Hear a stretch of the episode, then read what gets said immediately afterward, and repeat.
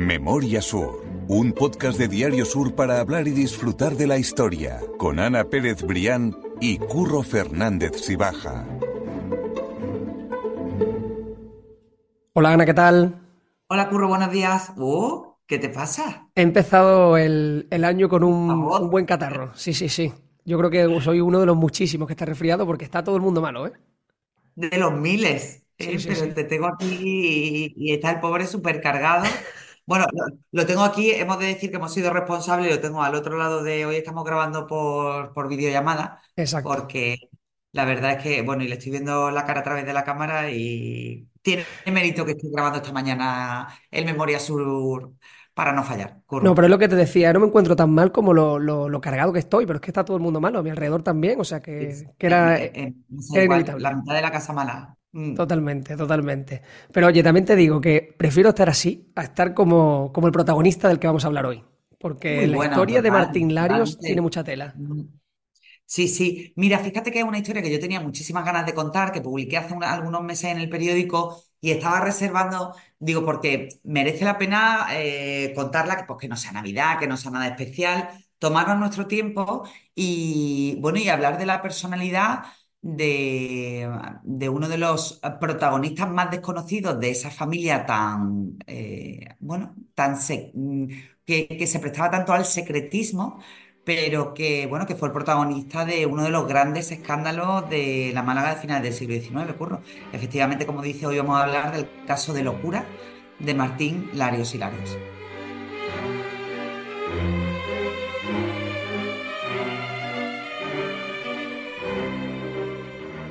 Antes de nada, vamos a poner un poco de contexto, porque ya hicimos ese capítulo sobre el árbol genealógico de la familia Larios, pero claro, eh, eran tantos y encima, como ya contamos, eh, se, se relacionaban y se casaban entre ellos, que vamos a intentar poner otra vez en situación a todos los que nos estén escuchando para que sepan y entiendan quién era Martín Larios.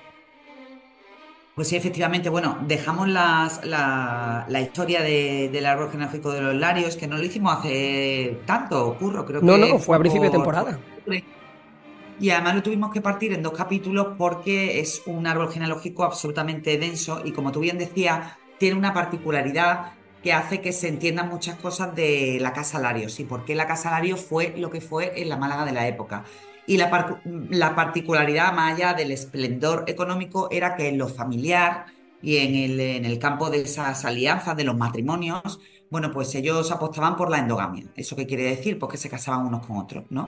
Entonces, por ejemplo, hoy vamos a hablar de Martín Larios Larios, eh, que fue hijo de Martín Larios y Herreros, primer marqués de Larios, y aquí empezamos, ojo, porque Martín Larios y Herreros, primer marqués de Larios, se casa con su sobrina Margarita, Margarita Larios Martínez de, de Tejada, porque bueno, porque se muere su hermano mayor, él viene, por recordar un poco, él viene de, de Cádiz, se hace cargo de los sobrinos pequeños y bueno, pues se, enamora de la sobrina, ¿no? Se casan inmediatamente y, eh, y pasan a convertirse en una de las parejas más poderosas de, de la Málaga de la época. Pero es que a su vez, el hermano de Margarita, Carlos, que era sobrino de Martín y cuñado de Martín por el matrimonio de él con su hermana, se casó también con su prima hermana. Si la gente tiene fresco en la memoria el árbol genealógico de los Larios, hablábamos de que muchos de ellos también se casaron con la rama de Larios de Gibraltar, y este fue el caso, por ejemplo, de Carlos eh, Lario, el marqués de Guadiaro, a quien también le dedicamos un podcast. Él, en, su caso, se casó con Amalia Larios Tachara, una de las descendientes Larios de la rama de Gibraltar, y Martín Larios Larios, hijo de- del primer marqués de Lario y de su mujer, de Margarita, su mujer y sobrina, también estuvo casado en primeras nupcias con una prima hermana. Yo sé que llegado a este punto puede que a la gente le explote la cabeza, pero su prima hermana, Aurelia Larios Tachara, a la vez hermana de Amalia Larios Tachara, casada con Carlos Larios, o sea, ¿me sigues, curro? Yo te sigo perfectamente. Yo lo que Es creo que la gente como, a lo mejor ya se va a perder, pero normal, claro, es estamos hablando, estamos hablando de un caso de locura, pero es que el árbol genealógico de los Larios es de locos. Es que Exactamente. se casaban entre ellos, a lo mejor en primera y en segundas nupcias, y, y- y claro, y vamos ya a empezar a entrar en materia. ¿Qué ocurre? Bueno, pues que eh, los Larios eh, tenían la ventaja de que el hecho de casarse entre ellos, eh, ¿qué ocurría? Pues que la fortuna no se dispersaba. La fortuna finalmente pues quedaba entre, entre las manos, entre las ramas fami- familiares, ya fuera pues de Gibraltar o de Cádiz o de, o de Málaga. Pero claro, mm, eso también tiene una cara B. Y tiene una cara B que los Larios acusaron de manera muy, muy, muy intensa. Eh, intentaron taparlo por todos los medios, pero acusaron de una manera muy intensa, que fueron, pues claro, los problemas derivados de esa consanguinidad tan, eh, tan brutal. Del hecho de que al final se casaban primos hermanos entre ellos, o tío y sobrina, o, eh, viudos de otras ramas con, con con- otros parientes. Y entonces, bueno, pues aquí estamos en un caso paradigmático eh, de una persona pues, que acusó gravemente el parentesco de sus padres, que al final eran tío y sobrina. Exactamente.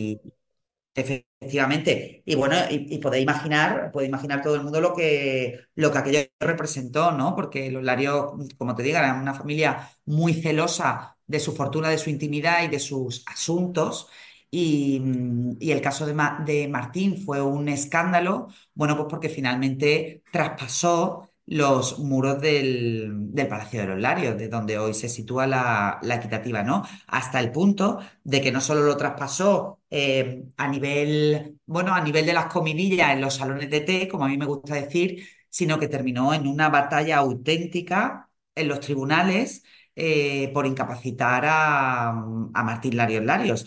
Y la sorpresa aquí, que es que se sigue liando la cosa, es que la impulsora de aquella eh, sentencia de incapacitación para que su hijo no pudiera administrar su patrimonio fue la propia madre, Eso Margarita es. Martínez de Tejada, efectivamente. O sea que, que tenemos todos los ingredientes, curro, como hemos dicho una y mil veces, pero en el caso de los Lares, yo insisto que ya está tardando Netflix para una serie, mm, bueno, con, con por lo menos 20 capítulos. 20 capítulos exactamente que da para dos, tres temporadas, pero bueno, yo por recapitular y que la gente lo entienda, hablamos de Martín Larios, que nace en 1838 y que es hermano de Manuel Domingo, es decir, es hermano del segundo marqués de Lario, del que está en la estatua de la entrada de Calle Larios, para que la gente lo entienda. Y es su propia madre, como tú dices, la que le, le denuncia, le, le demanda, eh, porque quiere inhabilitarlo. ¿Por qué? Pues porque considera que tiene problemas para gestionar su propio patrimonio, para gestionar su propia persona incluso. Esto, como tú dices, y debido a esa eh, particularidad que tenían los larios, supone, en términos médicos, que tenían desarreglos del sistema nervioso. O sea, tenían mm, realmente problemas, ¿no? Para, para según qué cuestiones.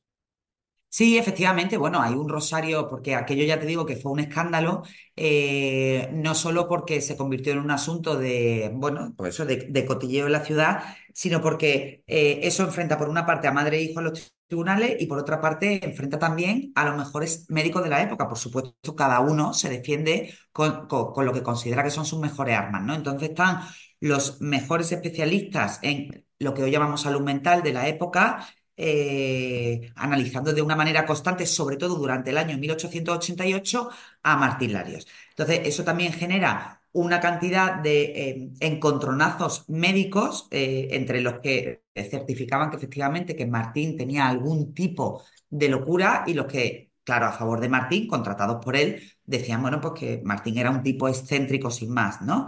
Eh, pero Aquí bueno, tú interesante, Ana, y perdona que te corte, porque tú estabas diciéndolo precisamente. Eh, esto estábamos hablando ya en 1888. Yo decía antes que Martín nació en 1838. Es decir, esto se destapa cuando Martín tiene ya 50 años. Es un hombre más que adulto y más todavía para esa época. ¿Por qué en este año? ¿Qué es lo que ocurrió? Pues Eso es lo que te iba a decir, digo, pregúntame por qué. Bueno, pues eh, eh, siempre se supo que Martín era un tipo raro. Eh, tenía muchas excentricidades, bueno, era un tipo peculiar, ¿no? Un tipo peculiar, pero bastante, bastante, bastante peculiar.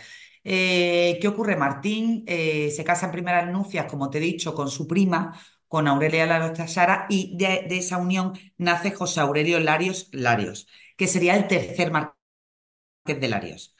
O sea, es decir, tenemos en primer lugar a Martín Lario Herrero, en segundo lugar a Manuel Domingo, que es el de la escultura, que apoya a su madre en la decisión del intento de inhabilitación de su hermano, y, pero su hermano es el padre del tercer marqués de Larios. Eh, por supuesto, nunca se plantea la posibilidad de que, de que el marquesado vaya a manos de Martín. Incluso cuando se muere su hermano, ¿vale? El, el marquesado va directamente al hijo de Martín.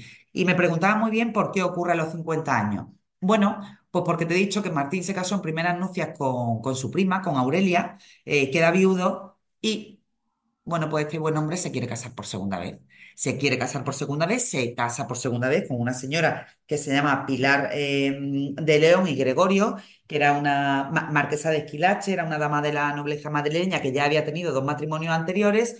Y claro, bueno, pues eso eh, la madre de Martín no lo ve con buenos ojos. No lo ve con buenos ojos o por la, la condición que adivinaba en su hijo o por la personalidad de la segunda mujer y sobre todo porque no era parte de la familia. Y ya te he contado y hemos contado aquí muchas veces que iba a decir la obsesión, pero sí, el, el- el interés máximo de los Larios era que, que esa fortuna, bueno, pues quedara en manos de, de la familia, ¿no? Y en aquella época, estamos hablando ya de finales del siglo XIX, en torno al año 1888, eh, bueno, pues ya los Larios a- acumulaban una inmensísima fortuna. Exactamente, Entonces, sí, bueno, pues porque madre Justo la madre no ve con, con buenos ojos ese matrimonio eh, con esa dama madrileña y, decide, bueno, pues arrancar con toda, con toda la artillería pesada. Él- ella pone el caso de su hijo en, manos de los mejores eh, juristas de la época, en manos de los mejores médicos y el hijo y la mujer, eh, eh, Martín y Pilar, contraatacan a su vez con eh, sus propios informes. Y entonces, bueno, aquí hay un cruce que además lo, eh, está muy bien documentado porque hay un doctor, eh, Emilio García García, de la Universidad Complutense, bueno, pues que se ha ocupado de, eh, de recopilar todos esos documentos históricos y de hacer un estudio absolutamente detallado y riguroso de cuáles eran los informes que presentaban cada uno de los médicos. Y en, y en el arranque de su investigación hay un, un episodio que, que que nos sirve ya para terminar de aterrizar la historia, que a mí me gustaría leerte porque en esa, en ese primer párrafo eh, se recogen absolutamente todos los antecedentes de la familia. Te lo voy a leer, Curro, porque es que me de verdad merece encanta, la pena. me encanta porque te prometo que, claro, con, con el tema este de que no hemos quedado en, en persona y estamos grabando esto casi en el último momento, eh, tengo aquí apuntado precisamente eh, que en el guion que me he hecho, que tú me cuentes ese párrafo, porque me parecía ¿Qué muy, claro. O sea, que ya tenemos esa, esa Pero es que después de ciento, ¿cuánto? 151 capítulos, 152, este es el 152, sí, sí. Ya es que no necesitamos, casi casi podríamos hacerlo así, pero, pero nos conocemos perfectamente, pero efectivamente es que esto merece la pena, dice.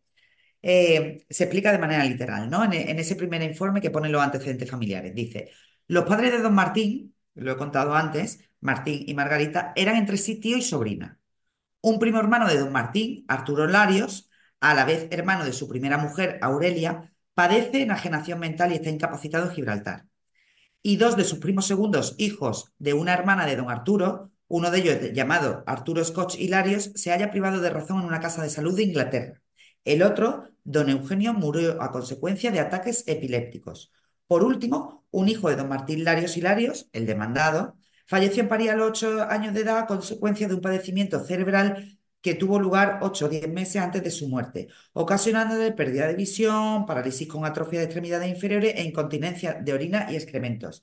Y en otro extracto además se desvela que el propio Martín, es decir, nuestro protagonista, arrastra desde niño una paresia que es una parálisis facial provocada por un aire, era la manera que se tenía de, de llamarlo, que le dio a los cuatro años. Es decir, aquí está, bueno, pues eh, la columna vertebral de todo el problema que se, que se originó después. Bueno, y después hay, eh, eh, curro, miles de anécdotas de, de, los primos, de los primos larios de la rama de Gibraltar, ¿no? Se cuenta la anécdota.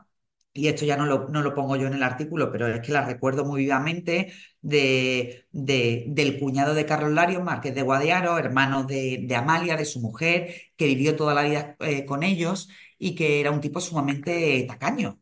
Eh, bueno, era tan tacaño que iba siempre con el mismo traje de chaqueta y que tenían que obligarlo los criados a, a ducharse, Qué bueno, eso no porque lo ya sabía. es que no consentía cambiarse de ropa. Era un tipo, pues ya te digo, iba a decir peculiar, pero probablemente algún problema tenía. Y a su muerte, que además también él murió sin hijos, eh, la fortuna era absolutamente fabulosa. Y después...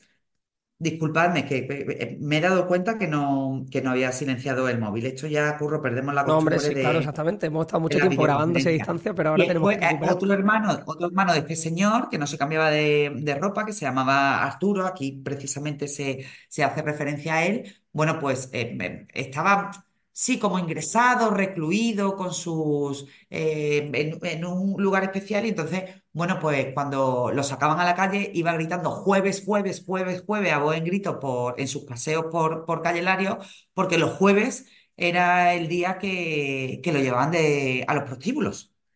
Qué Entonces, bueno, él cualquier día que saliera a dar un paseo iba con el entusiasmo de decir jueves, jueves, jueves, jueves. Bueno, he dicho por Calle Lario. Mm, No sé yo si en aquella época estaba ya abierta la Calle Lario, que fue en el año 1881, pero probablemente, o bueno, o por el entorno de la la zona, sí, sí, sí. Bueno, esto sirve realmente este párrafo, sí, sí, eh, sirve para, como te digo, eh, que entendamos que Martín Lario no era un caso aislado dentro de la familia, sino que en no, todo no, nada. había ese tipo de, de problemas o de desequilibrios, ¿no? Sobre todo en temas eh, de, de salud y en temas mentales. Entonces vamos ya siquiera a pasar a lo que eh, fue el propio juicio en sí, a las armas que toman Margarita, la madre de Martín y el propio Martín para jugar sus cartas. claro, primero, antes de, antes del juicio, que el juicio es posterior, eh, los dos lo que tienen es que, que, bueno, que, mm, que tomar la, la- la- decisión de ponerse en manos de los médicos para, bueno, para cada uno tener sus razones, ¿no? Entonces, como te digo, cada uno de los dos acuden a los más reputados especialistas de, de la época en salud mental, en psiquiatría. Eh, eh, es muy, es muy, mm, eh, es muy importante a quien recurre Margarita Larios, la, madre de, Martín, porque ella se va directamente a los dos mejores catedráticos de la Facultad de Medicina de París. Eh, vaya, de hecho, hay muchísima bibliografía sobre estos dos psiquiatras, en concreto eran Jean-Martin Charcot y Alfred eh, Hardy, probablemente si hay alguno de nuestros oyentes que está vinculado con la psiquiatría, con la psiquiatría pues lo, lo va, lo van a identificar eh, rápidamente. Y bueno, y después había otras, otros eh, eh, médicos de prestigio como Teleforo Rodríguez Sedano, Cesario Fernández Losada y Serafín Buisen. Y Ana, de hecho, perdona que también te corte, ¿no me suena que tú me contaste que cuando estabas documentándote para este artículo, que como siempre dejamos vinculado en las notas del podcast, ah, hubo algún oyente o algún, eh, bueno, alguien que te leía en el periódico que te, te facilitó Justo me escribió información? un psiquiatra, me escribió un psiquiatra del Hospital Civil eh, que estaba, que estaba muy interesado en toda la, eh, bueno, en, toda la rama que estudiaba en concreto el profesor eh, Charcot y que, y que conocía, pero muy, muy, muy de pasada el caso de Martín Larios, que no había sido capaz de encontrar esa documentación. Entonces, bueno, pues se puso en contacto conmigo para ver si yo le podía mandar, bueno, pues las sentencias, los informes de los médicos y decía que efectivamente, hombre, lógicamente en un siglo esa, esa parte de la medicina ha avanzado muchísimo, ¿no? Y, y- y entonces me decía cómo, cómo era curioso que, que en ese momento histórico, pues que muchos de los diagnósticos, bueno, pues se, se- se liquidaban con a lo mejor, bueno, con, con desarreglos en el ánimo o desarreglos eh, de otro tipo, y en realidad, bueno, pues todo el rosario que hoy conocemos, ¿no? Pues la Claro, bipolaridad, la esquizofrenia, los trastornos límite de personalidad, todo ese tipo de cosas, ¿no? Entonces, pues probablemente Martín tuviera algo de eso. Pero en, en aquella época el diagnóstico era muy vago, simplemente se decía, o, o di- o se sugería, está loco, o mm, padece un estado de locura, o no lo está, ¿no? Entonces, bueno, pues, pues es un tema muy interesante que se sigue estudiando hoy en día. Y como te digo, también en Málaga fue examinado el propio eh, Martín, en concreto con- por doctores muy conocidos, eh, por el doctor Pérez Subirón, Parodi y Montaut, que, bueno, pues la gente que, que, que tenga, que tenga familia o que tenga relación con, con con las grandes familias de médicos probablemente le, le sonará. Y del otro lado, del lado de, de Martín, también, bueno, contaron con grandes especialistas como Ramón Félix Capdevilla, Marcial Taboada y José María González. Y entonces ya si quieres entro en, en- en los informes de, de los médicos, ¿no? Porque esto era como una pared de frontón de eh, los médicos que venían de París a, a- a- a hacerle el análisis, ¿no? A estudiar la, la personalidad de Martín Larios Por parte de Margarita, claro, eso es. Claro, él era, él era examinado por, lo- por los suyos propios. Hay eh, un- una fecha clave en toda esta historia, que son cuando los doctores Charcot y Hardy se desplazan a Málaga, en concreto el 29 de diciembre de 1887, y están hasta el 1 de enero. Están, bueno, pues están un par de días eh, haciéndole análisis en profundidad a Martín y hablan, eh, indudablemente, además lo ponen en el informe, de pérdida de memoria, incontinencia de esfínteres y sobre todo delirio eh, ambicioso y hablan en concreto o lo diagnostican con una parálisis general de primer grado. Añaden además que ha perdido el uso de la razón y es completamente irresponsable. Porque, y aquí entran en, bueno, pues en un párrafo que también me gustaría leerte porque se refleja muy bien el, el, eh, bueno, eh, lo que era la personalidad de Martín. Dice, muestra carácter irascible con accesos de cólera por los motivos más ligeros. La memoria se le ha debilitado, ha sido atacado de un delirio de grandeza, se entrega muchas veces a actos de enorme violencia contra su criado, escribe cartas y envía telegramas por los motivos más insignificantes. Fíjate y eso te lo pongo entre paréntesis, que Martín llegaba a escribirle a diario a, a sus médicos de París para preguntarle qué podía comer, si podía comer ensalada, si podía comer piña. y sin tener una respuesta inmediata, claro. Justo, efectivamente, o sea, pe- pero es que él ma- mandaba los telegramas y ya se le olvidaba que los había mandado, por Claro. supuesto, no esperaba una, una respuesta. Y añaden además, en ese análisis que le hicieron en ese par de días, dice, Martín no puede decirnos la fecha de su nacimiento. Se ha casado también recientemente, pero no puede precisarnos el día de su casamiento. Y cree que se ha verificado hace cuatro o cinco meses. Este casamiento se ha hecho secretamente, efectivamente, por el obispo de Madrid, lo cual es cierto, pero añade el paciente que el obispo es muy amigo suyo y con motivo de la ceremonia le ha dado mucho dinero y ropa. ¿Ves? Todo así divagando. Dice el enfermo, afirma también en repetidas ocasiones que a consecuencia de un robo doméstico imaginario y buscando en armario cerrado hace mucho tiempo, ha encontrado papeles que establecen de un modo indudable que él y su familia son de la más elevada nobleza y que sus antepasados datan del año 1200 y han pertenecido una al rey de Irlanda y otra a un rey de España y a un duque de Anjou. O sea, tú imagínate esos delirios de grandeza cuando hemos contado aquí además también muchas veces que el origen de los Larios en realidad es un origen, hombre, no te diría humilde, Bueno, pero pero de, no de transhumancia, ¿no? Tú comentas en ese artículo, sí, sí. Claro, que entronca con la realeza, efectivamente. El abuelo de Martín, el primer Larios, Pablo, padre, del primer marqués y, abuelo de este señor, eh, bueno, pues Pablo Larios viene a Málaga a principios del siglo XIX, en torno al año 1802. Él es un eh, ganadero trashumante, pastor trashumante, y bueno, y con motivo de una crisis muy eh, profunda, decide dejar La Rioja, el Valle de Cameros, donde nacen todos, también los Heredia, y se viene a Málaga. Entonces, bueno, ya aquí en Málaga, sí, efectivamente, es Martín, en concreto, su hijo Martín, el encargado de empezar con esa fortuna, pero de origen aristocrático y noble, absolutamente nada, ¿no? Como él defendía. Había otra curiosidad en, en Martín, que es que él firmaba todos esos telegramas como Marqués de Larios. Él firmaba Marqués, es. Martín Larios Larios, Marqués de Larios cuando el Marqués de Larios era su hermano, Manuel Claro. Domingo, y después, a muerte de, de Manuel Domingo, su propio hijo José Aurelio, ¿no? Entonces, bueno, pues se, se, se, se dan un montón de anécdotas. Aquí, por ejemplo, en, otro informe que ya no firman Charcot y Hardy, sino que firman los otros médicos, Sedano, Losada y Wiesen, esto es todavía de parte de la madre. Dice que, bueno, que Martín está obsesionado por planear grandes empresas industriales sin ninguna base y una de ellas, por ejemplo, tendría como base el invento de un aparato para sostener en equilibrio estable y colgada la brocha de afeitar, de, que el mismo Don Martín había inventado y del que planea producir millones de ejemplares, y después también fantaseaba con grandes operaciones bursátiles y con compras de, de bienes sin saber, y eso sí que estaba certificado, sin saber el valor real de las cosas. Curiosísimo. Aquí, en resumen, lo que vemos es esa personalidad inestable, ¿no? Ese informe que emiten estos médicos. Y lo que Margarita, lo que su madre, quien le denuncia, recordamos, quería demostrar, era que esos episodios de Martín empezaron a ocurrir antes de la boda con Pilar de León, con su segunda mujer, lo que podría invalidar su matrimonio y, por lo tanto, evitar que la herencia eh, que, la, que Claro, correspondía a Martín la madre fuese. quería, claro, la madre, o sea, es decir, la, la madre en primera instancia quería in- eh, incapacitar a su hijo, pero lo que realmente quería la madre era que se suspendiera, que se anulara ese matrimonio por encima de todo. Entonces, la, la vía que encontró fue la incapacitación.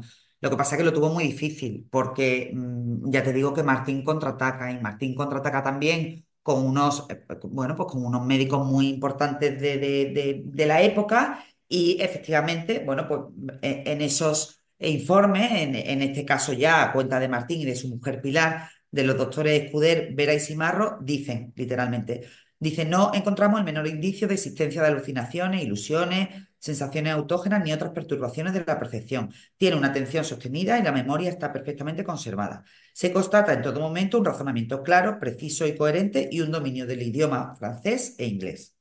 Sí que hacen una pequeña reseña que dice que tiene una gran excitabilidad, dice más fácil agotamiento y menor resistencia del sistema nervioso. Es decir, ellos encuentran algo en Martín que era evidente, pero no son capaces de diagnosticar qué es eh, la locura, ¿Qué ocurre?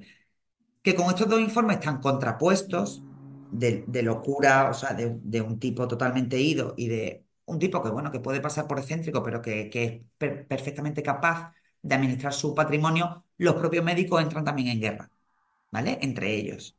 Eh, bueno, yo supongo por el tema ese de- de- del prurito profesional, bueno, pues entran en... en- y y hay informes cruzados también entre, entre ambos y un poco después, con el paso de los años, lo que sea, o, o- o también ellos, ellos mismos eh, adivinan la conclusión o llegan a la conclusión de que como los análisis se hicieron, curro, a lo largo de todo el año 1888, era cierto que Martín tenía algo, ¿vale?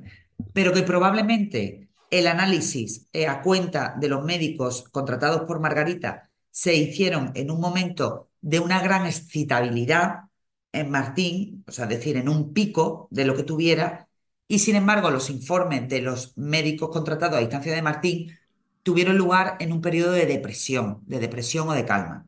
Entonces, bueno, el caso es que con esos informes donde cada uno decía una cosa, llegan a juicio. Claro, yo creo que ese fue el, el momento, el, el- el acuerdo, ¿no? Por decir así, que llegan ambos, eh, bueno, ambos no, todos los médicos que participan en, esta, en este informe, por encontrar un poco el, acuerdo entre todos, ¿no? Como te digo. Pues lo que vamos a hacer entonces, como tú dices, es eso, es ir al juicio. Vamos a ver qué es lo que ocurre ese 21 de agosto de 1888, que es cuando se dicta sentencia y cuando ya están todos los informes revisados por el juez. Pues sí, efectivamente, eh, Curro, como, como tú dices, el, asunto judicial se dirime en Madrid, porque claro, porque él ya vive con su mujer en Madrid, ahora contaré cómo, cómo vivían en el palacio fabuloso en el que vivían, pero eh, justo en el momento que se, o en el momento que empieza también toda esa, eh, bueno, pues, mm, todo ese litigio, eh, interviene también la segunda mujer de Martín, Pilar de, de León, que juega un papel fundamental porque ella interpuso una demanda de nulidad sobre todo el procedimiento que había emprendido su, su suegra, ¿no? Entonces, bueno, pues el asunto, como tú dices, se dirime el 21 de agosto de 1888 y ahí se dicta sentencia a favor de Pilar de León, que fue ella la que había interpuesto, bueno, pues esa petición de nulidad, ¿no? Y dice la sentencia, que además la sentencia la- se conserva en el archivo de Narciso Díaz Escobar, imagínate lo contenta que me puse yo cuando encontré esa Ya te sentencia.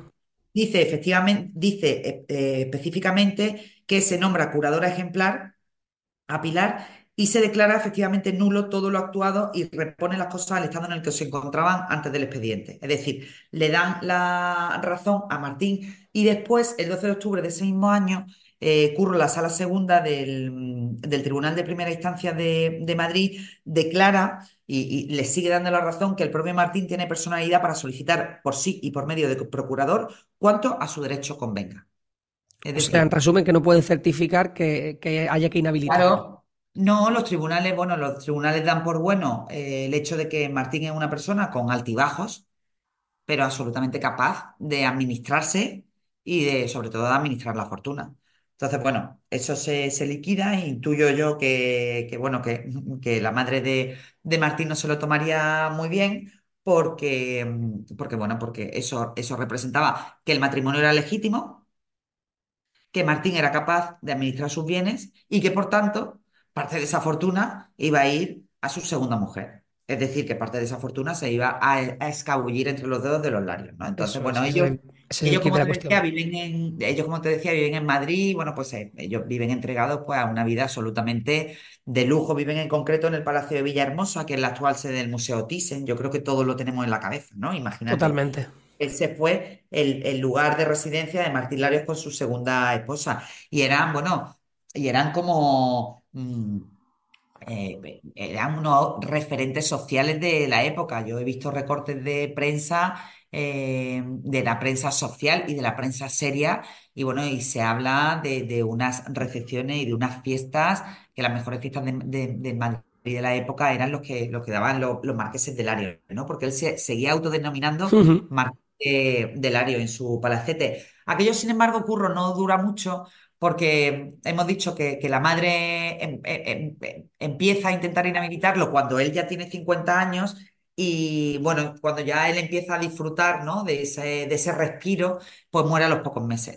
Muere en concreto a los 51 años, bueno, pues y en ese momento pues se desencadena todo eso que, que había intentado su madre evitar, ¿no? Se desencadena efectivamente la herencia eh, y, la, y, y el paso de parte de esa fortuna a su segunda mujer como legítima esposa, lógicamente. Y aunque no está muy claro cuánto pudo heredar, sí hay algunos, bueno, algunos documentos de la época que hicieron un cálculo aproximado de, curro, 17 millones de pesetas de la época. Es muchísimo una dinero. barbaridad. Estamos hablando de finales del siglo XIX. Él muere en 1889. Pues imagínate lo que eran 17 millones de pesetas de la época.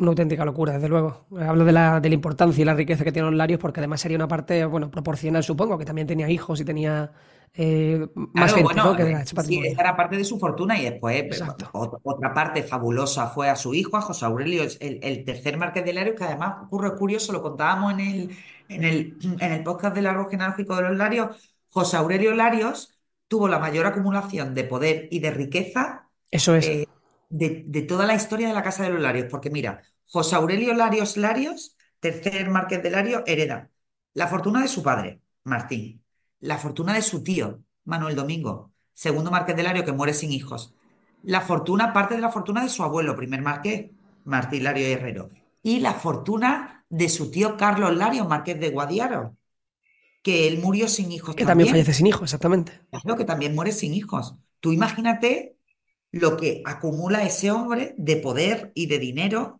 De hecho, se dice en el estudio de, de- de todo lo que fue la, evolución económica y financiera de los Larios, que, que efectivamente él fue el que, el que mayor, eh, bueno, el que mayor concentración de poder e influencia tuvo y de, y de dinero, y que también el que mejor supo administrarla. Porque además también lo hablábamos en aquel podcast, él fue el que adquiere las bodegas eh, Eso y, es. y es el germen de, la, de las bodegas Larios, ¿no? Mm. Eso es, una línea, digamos, continuista, pero estable, que lo que hace es, es Sí, enriquecer todavía más la familia después de. Sí, sí. después de tanta convulsión en la historia de su padre y de su y de la, de la segunda mujer de su padre, bueno, pues un poco el- el- el- la historia de, de José Aurelio fue mm, bastante más, bastante más tranquila. Yo quiero dejar eh, las notas del podcast, tanto el artículo en el que cuentas toda esa historia de Martín Larios, que está mucho más detallada, con alguna imagen interesante, que yo creo que merece la pena. Y también, por supuesto, voy a dejar ese, eh, esos dos podcasts que grabamos sobre la historia del árbol genealógico de los Larios, en el que, bueno, quien quiera bucear un poco más, seguro que se lo va a pasar bien porque hay mucha historia detrás, hay mucha historia muy chula detrás. Sí, es que eh, eh, los es una fuente inagotable y nos quedan muchas historias que contar, ¿eh? Todavía de los Larios. Así que, Totalmente. seguiremos. Pero yo creo que esto para arrancar el año así con un poco de, de cotilleo, que es el que nos gusta, ¿eh? Totalmente, sí, De sí, sí. claro, coti- cotilleo serio porque fue mm, un escándalo, un escándalo social, eh, médico y, y judicial, ¿no? Cotilleo cultural, a mí eso me gusta. Sí, totalmente. Mm. Pues Ana, mil gracias por haberme echado el capote, que ya he visto que hoy no, no podía hablar mucho más, Hoy, he hablado yo mucho para que tú no te Eso, eh, yo te lo, esfuerces. te lo agradezco bueno, enormemente, te lo agradezco enormemente, ya ya me- ya me lo cobraré la semana que viene, que Eso, probablemente la semana que viene volvamos con, con nuestros invitados. Bueno, iba a decir invitados, ya casi casi familia, con, con. Víctor y Fernando, que, que tiene también cosas muy interesantes que contarnos. Muy chulas, por supuesto que sí. Pues Ana, mil gracias y nos escuchamos la semana que viene. Pues mil gracias a ti, Curro, siempre, y cuídate mucho, que te necesito para muchos capítulos más de Memoria Sur. Eso espero. Gracias. Adiós, Curro. Memoria Sur es un podcast de Diario Sur. Escucha un nuevo episodio cada semana en iVoox, Spotify, Apple Podcasts y consulta las referencias de este episodio en diariosur.es.